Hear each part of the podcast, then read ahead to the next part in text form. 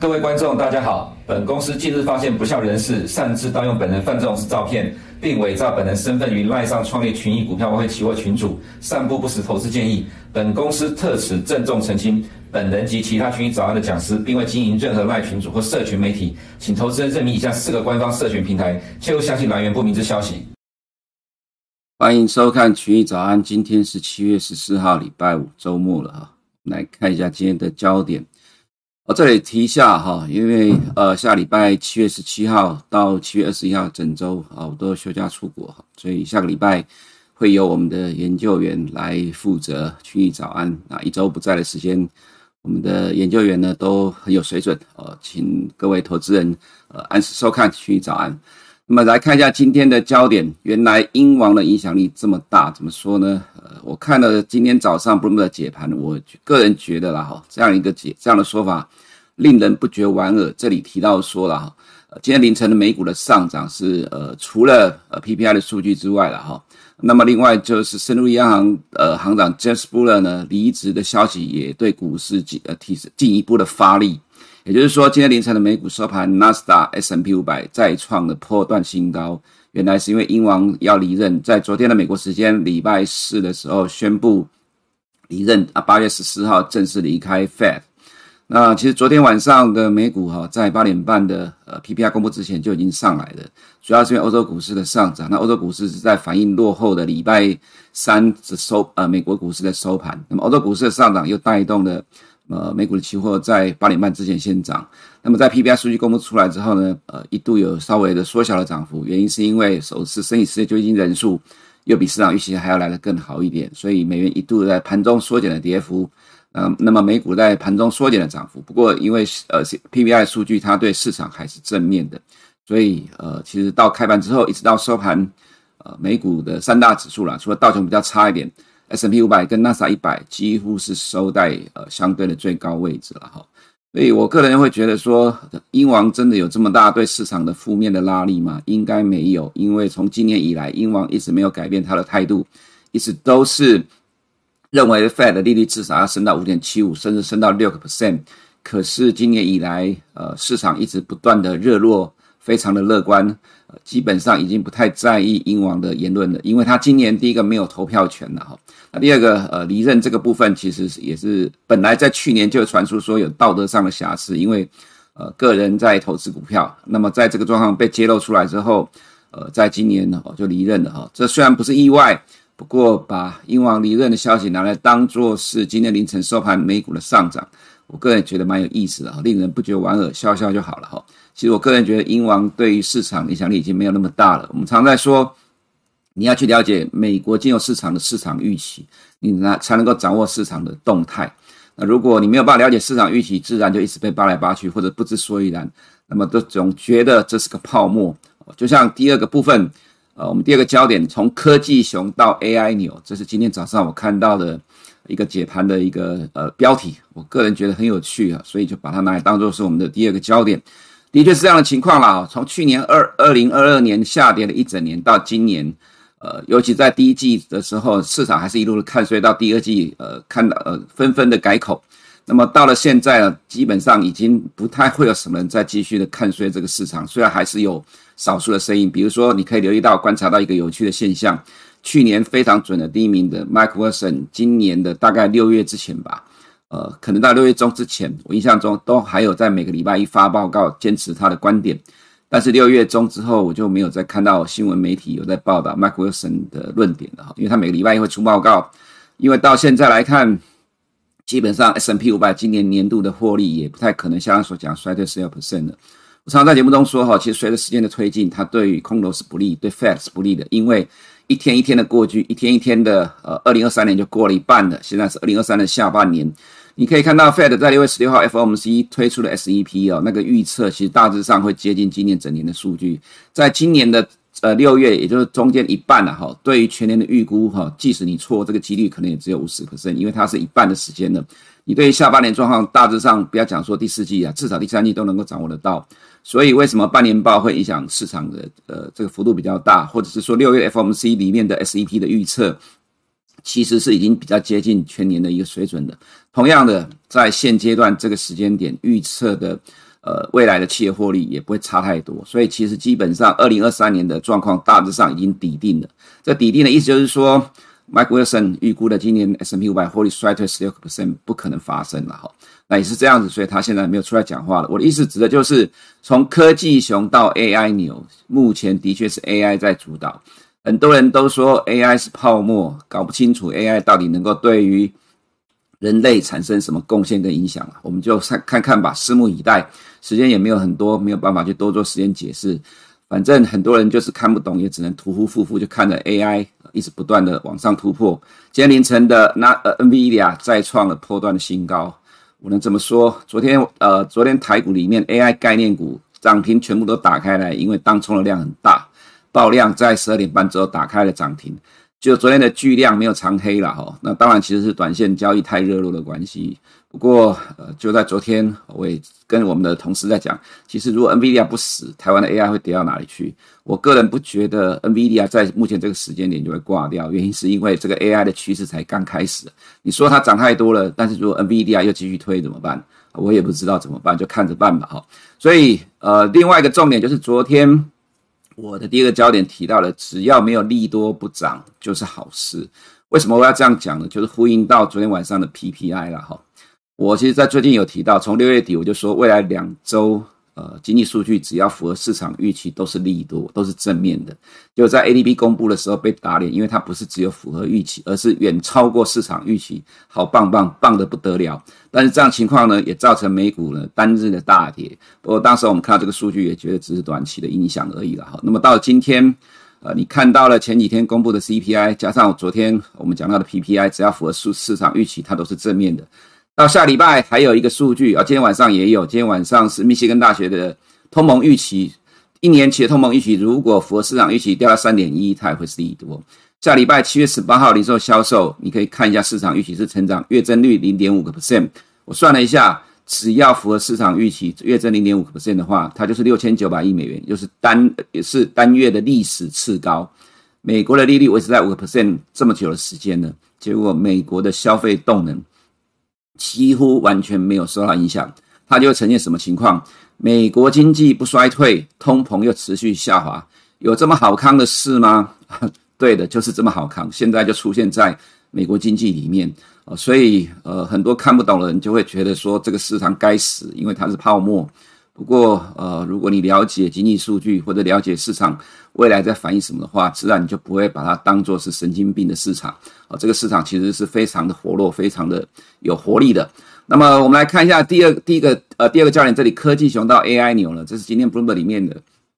一个新闻提到了，我觉得有意思，所以拿来跟投资人分享了哈。这个是他今天早上提到的说，呃，price returns since 呃。December thirty 呃，December thirty one 哈，这你可以看到从去二零二二年初以来哈，白色的这一条是 S M P 五百，蓝色这一条是纳呃纳斯达一百指数，也就是 NDX。到了二零二十二年底的时候，NDX 呢大概跌了三十三个 percent，S S M P 五百跌了十九个 percent。可是我算了一下，从今年以来，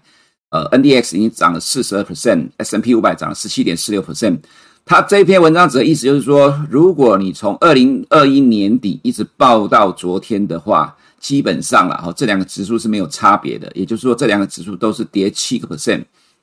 那在这两个市场，在这两个市场里面投资来看的话，其实对投资人而言，呃，都没有什么伤害了。而且，甚至如果说你是今年呃才开始进来的话，基本上你就是参与了这样的一个牛市。而且，NDX 今年涨幅四十二点三四 percent，也就是说，其实对于投资人来讲，这两年虽然是一个煎熬的过程，但是其实到最终其实并没有很糟糕。那当然啦，其实如果你在二零二二年的一月五号跟着我们一样看到 FOMC 的会议记录就开始转趋保守的话，自然在去年你就不会 suffer。但是呢，呃，我们在去年十一月十号看到 CPI，我们也决定认为今年的呃美国金融市场应该是乐观的，一直到现在九个月的时间呢，呃，我个人倒觉得说，其实现在还不错了哈，因为市场的确是反映了这样一个乐观的预期在走，所以从科技熊到 AI 牛的部分，只要 NVIDIA 还不死，呃，坦白讲，我也不会觉得它今年之内会死掉了，甚至可能未来一到两年它都会是。呃，美国金融市场的主轴了哈，那么这个状况就看你能不能掌握得到呃 AI 的趋势吧。来看一下几个呃焦点的部分啊，那央行的呃官员讲话总是要看一下，不过这都没有影响到市场的了哈。他说呢，呃，现在不能说 Fed 采取的措施已经足以让通膨回到目标，现在断言我们已经在通膨问题上取得胜利还为时过早。虽然 CPI 非常的积极，但对此保持观望的态度，因为通膨将降到两个 percent 的目标承诺没有动摇。我之前曾经提过，CPI 没有跌破三之前，或者核心 P C 没有跌破三之前，我认为 Fed 官员不太可能改口说要降息，原因是怕通膨预期再次的死灰复燃。所以今天晚上的公布，密歇根大学消费者信心指数里面七月的呃通膨预期初值哦，从三点三上个月底的三点三降到七月中的三点一，只要符合市场预期，它就会是利多。所以只要经济数据它都能够反映，我教你如何判断的哈。目前，呃，就是看经济数据说话。只要经济数据一出来，这个结果是符合市场预期的，而且是市场想要的，但是市场却不回应这样的一个状况的话，那么你在短期上来讲，你就是要提高警觉，谨慎保守。但是如果它都还能够反映乐观的经济数据，那自然你就不用太担心，短期之内都是这种状况。再就是 James Buller 啦，哈，在呃昨天宣布呃持续的十五担任十五年之久的圣路易央行的行长一职哦，出任普渡大学的商学院院长，八月十四号离开 FED，一个 Fed 官员的离职可以变成主要新闻，这其实是蛮有意思的。不过也也亏他了哈，在。呃，二零二一年的时候就开始大声疾呼，要求 Fed 加快升息，但是当时的 Power 没有听进去，最后证明他是对的。所以二零二二年呢，James Buller 对市场影响力很大，但是到了二零二三年之后，基本上啊，已经没有什么太在乎他讲的话了，因为市场的一个重点就是 CPI 的模型，它是对的，所以市场找到了这样一个明确的方向，自然这些鹰派官员的看法说法就不太在乎了哈。那继续往下看。在下个礼拜之后，就进入了 Fed 缄默期，没有官员的谈话了哈，所以未来的这个十个呃十个交易日，呃，基本上呃，我个人认为，其实对市场来讲，这是比较受欢迎的情况。我们看到昨天晚上公布的数据，整体的 PPI 六月哈，呃，我们看到年增率呢是掉到零点一个 percent，那么前呃预期是零点四，低于市场的预期，呃，这优于市场的预期，那么前期是一点一，也就降了一个 percent，这当然代表的是呃现在的物价下滑的状况很。呃，很符呃，蛮符合市场的需求的。另外是月增率的部分呢、啊，有稍微的反弹，不过这个其实不会有什么太大影响，因为毕竟前期是负零点三呐，这代表的是美国的整体的物价压力正在快速趋缓当中。另外看核心的 PPI 的部分呢，月增率。呃呃月呃年增率的话是二点四，也较前期较预期二点六呃下滑。那么前期二点八下跌零点四 percent，月增率是零点一个 percent，月增率已经快要趋近于零了。所以美国物价压力正在快速的减缓当中当中，这当然对于市场都是正面的，所以市场选择以正面的方式来回应这样的一个状况。另外一个是首次申请失业救济人数再一次的优于市场的预期，预期二十五万人，实际是只有二十三点七万人。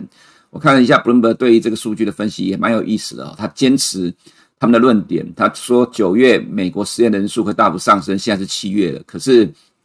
这样的一个说法从今年的一月以来就一直是这个状况啊。我个人觉得啦哈布林伯的东西不是什么都可以尽信的，当然他们也会有错的时候。我的意思指的就是说，呃，我们在台湾没有办法像在美国的研究机构对于美国的经济掌握的这么精准的情况之下，原则上。呃，可以参考了，我们就来参考，而且会比较有效率，总比你自己去不呃做呃预测的数据，结果跟实际的数据差距非常大，呃，错了离谱还要来得好了哈。原则上，什么机构准确度高，呃，我们会参与，呃，公信力高就会参与哈。那么现在这个状况来看，呃，大致上可以看得出来，美国的就业状况其实是非常的强劲，呃，并没有再去往上走，反而往下走情况之下，这就呼应到第二个焦点说的，哪有这么好康的事情？美国的经济不衰退，结果通货膨胀又持续的下滑啊！是的，真的就是如此。现在美国经济就是这个状况，所以美国金融市场才会变得这么热络、这么乐观，就是这样的原因哈。我们来看一下，这个是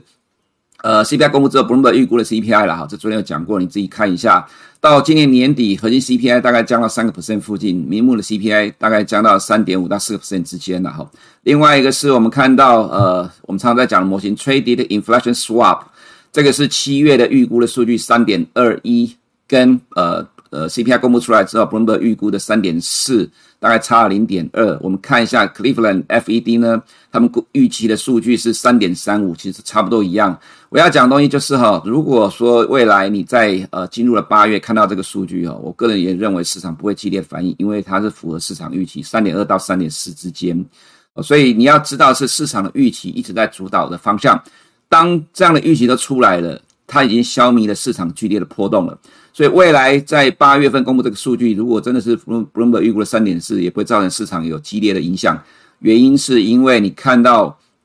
这个 model 预估的是一路往下，到明年六月的时候，美国的 CPI 会降到二点一五，在七月、八月反弹又掉下来，然后到了十二月又反弹，后面又继续掉下来。如果这个模型从呃二零二一年就一直准到现在的话，那么即使七八月的反弹，它都不会对于美国金融市场产生大的压力。这是我所要陈述的逻辑了哈。你要去了解市场在关注的是什么动态。好，再来看本周经济数据啊，就是刚才所提到，今天晚上会有密西根大学的通膨预期，下周十八号有零售销售，这是另外一个重要的数据。只要符合预期，它就是历史次高，六千九百亿美元。这代表的是我刚刚的第二个焦点：美国经济不衰退，但是通膨又下滑，有这么好康的事正在发生当中。那么今天晚上进口物价呢？你可以看到年增率哦，预期是负六点一，叫前期再一次的下滑。这个是进口物价是领先指标啦，所以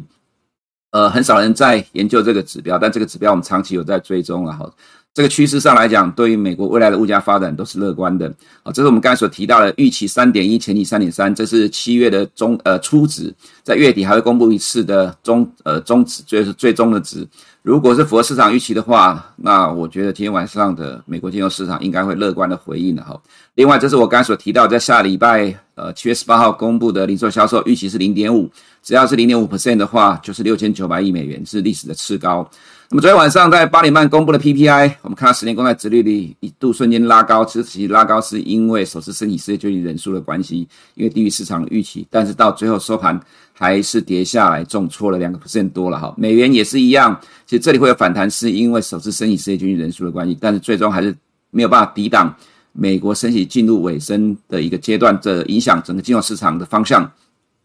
在昨天的市场的部分，其实你可以看到，在这两天很明显的。欧洲股市开盘前，DAX 就拉起来了，那么呃美股也跟着拉起来。那么昨天的港股大涨，其实反而对于美股、欧股的期货没什么太明显影响，因为港股太弱了，所以跌升之后的反弹对于欧美股市没有什么太明显的激励，要到下午的欧洲盘才激励了美股拉起来。那所以其实这还是由欧美金融市场在主导的市场趋势了哈。在我们看到的是 OIS 利率的动向，今天早上看到的是明年二零二四年十二月底的利率水准是三点七三。这个从上个礼拜我们看到了四点三，到今天为止差不多一个礼拜时间，减了大概零点五个 percent，你就可以知道 CPI 跟 PPI 对于呃市场预期影响有多大。所以完全都是由数据在引导的市场的脉动，也是因为 CPI 数据出来之后，造成十年公债殖利率的大跌。那它反映到了，当然就是在股市就变得比较正向的一个情况了哈。那么中年利率也的确都在陆续的下滑，那这部分就不再花时间多多解释了了哈。那大家自己看。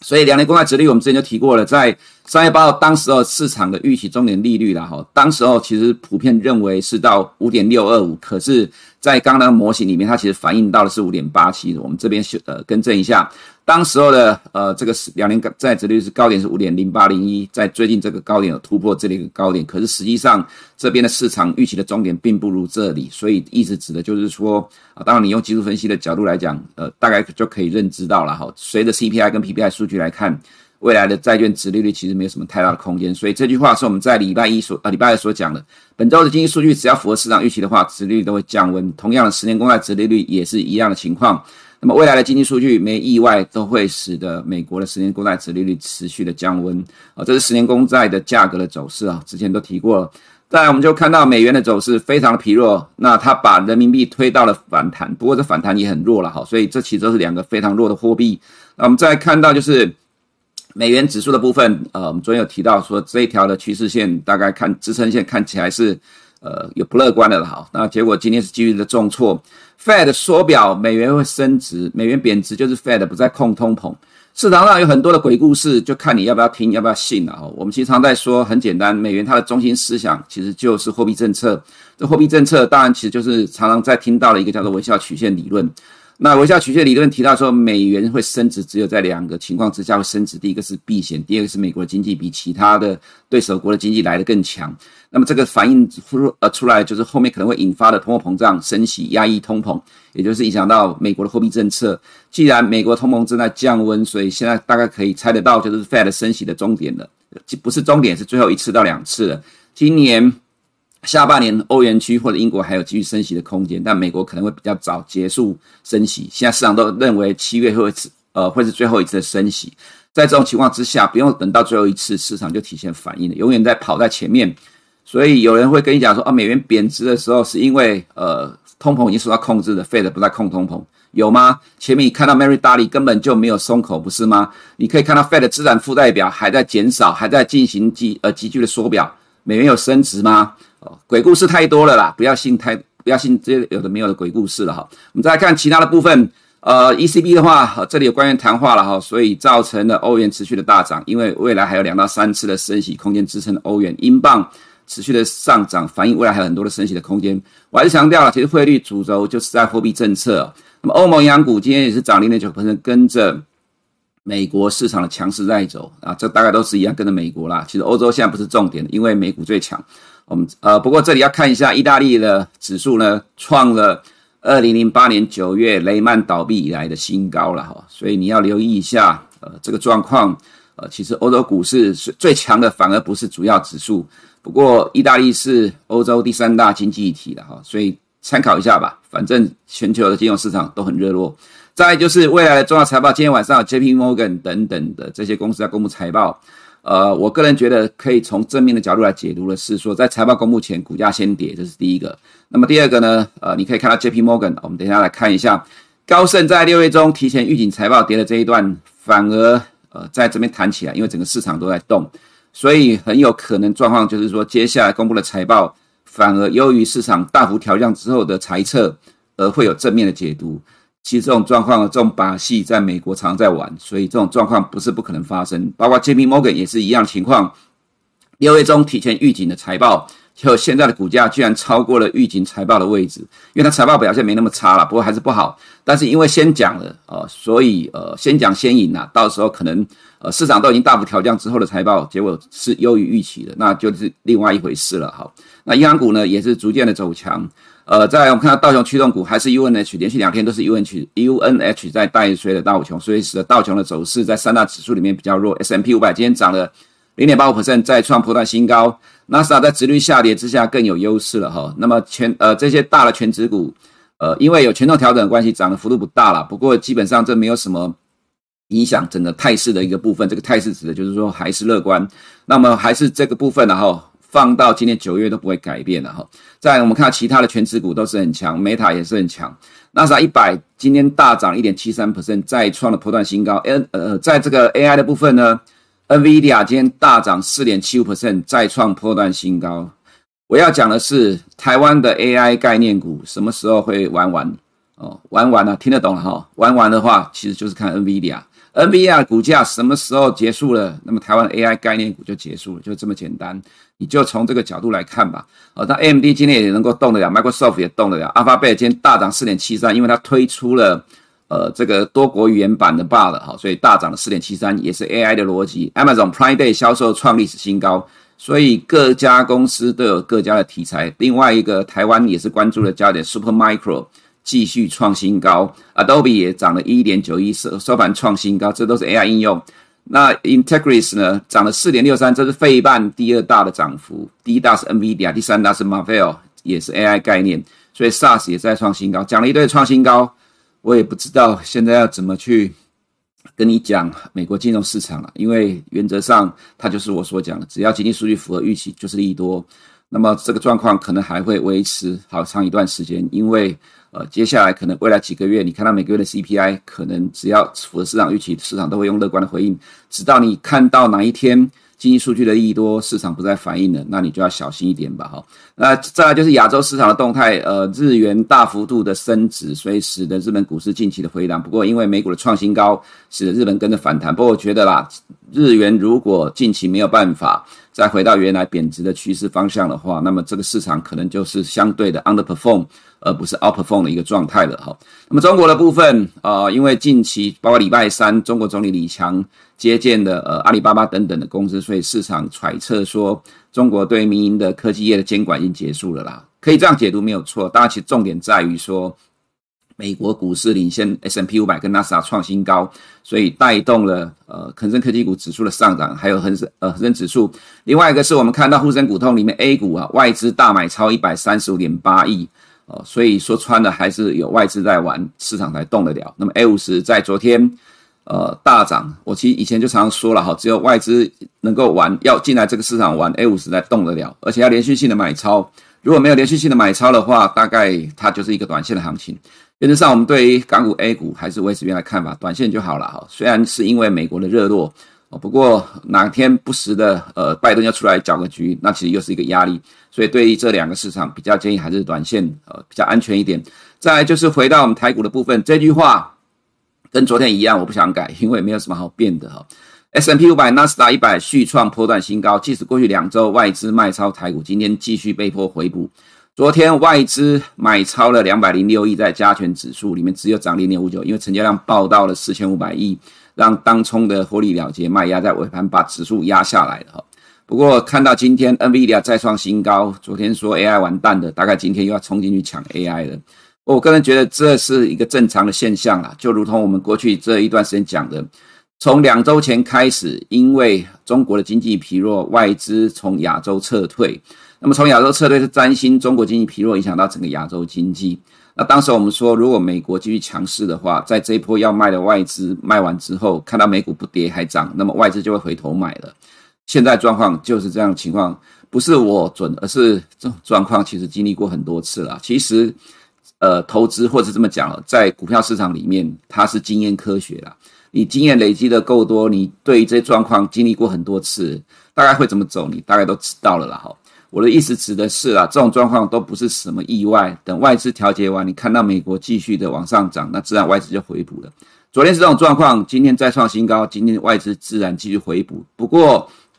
比较差一点是在 OTC 啦，昨天 OTC 买超了，外资买超四十点四亿，收盘是跌的。它告诉你的是内资的调节的压力很大。那为什么 OTC 会相对弱势？因为呃，今年以来这一波鸡犬升天。阿猫阿狗全部都涨了。那么在现在七月中了哈，你可以看到昨天大立光法说的内容并不怎么样。那么到八月十五号之前要陆陆续续公布财报，鸡呃鸡犬翻天的现在小型股呢，呃多多少少数据出呃出来之后就要面临投资人的检验。所以在这种情况之下，呃，就会变成说，如果美股一直在持续的热络，那么这些基本面不好、财报差的个股就会自己各自的表现。但整体的市场上来讲，就变成指数可能不太动得了。但是因为 AI 的股票相关概念股大部分都在加权指数，都是大型股，所以大型股的走势可能在接下来加权指数会表现的比 OTC 相对的好一些。哦，主要就是因为主呃都是大型股受惠 AI 的趋势比较多。这会是未来的一个方向，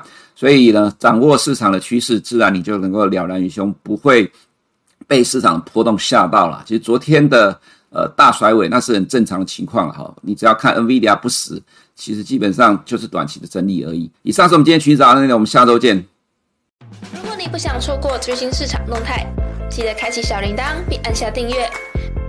此外，我们在脸书、YouTube 以及 Podcast 都有丰富的影片内容，千万不要错过。每日全球财经事件深度解说，尽在群益与您分享。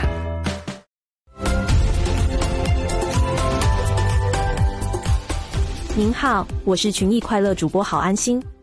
台股成交量再次回到高点，群益金鼎证券举办股神交易争霸赛，采人类城市双战线，号召全台股神切磋交易技巧。群益新闻为您整理竞赛三大亮点：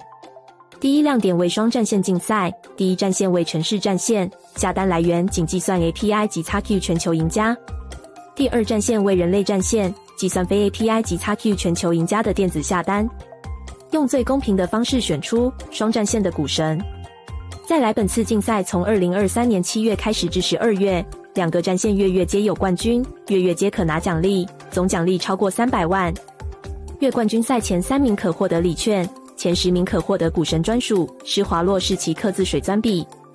总冠军赛前十名皆可获得礼券，并颁发十大股神专属奖杯。接着是大家最关心的股神投资组合，本次竞赛也将每周公开三大榜单。一、月竞赛前十名的十大获利股票；二、所有参赛者获利最高的十档个股；三、所有参赛者获利最低的十档个股。让各路股神相互分享切磋。如此好康的竞赛该如何参与呢？很简单，成为群益证的客户并符合指定条件即可。还在等什么？股神交易争霸赛，人类城市双战线，等你来战。更多详情，请看活动官网。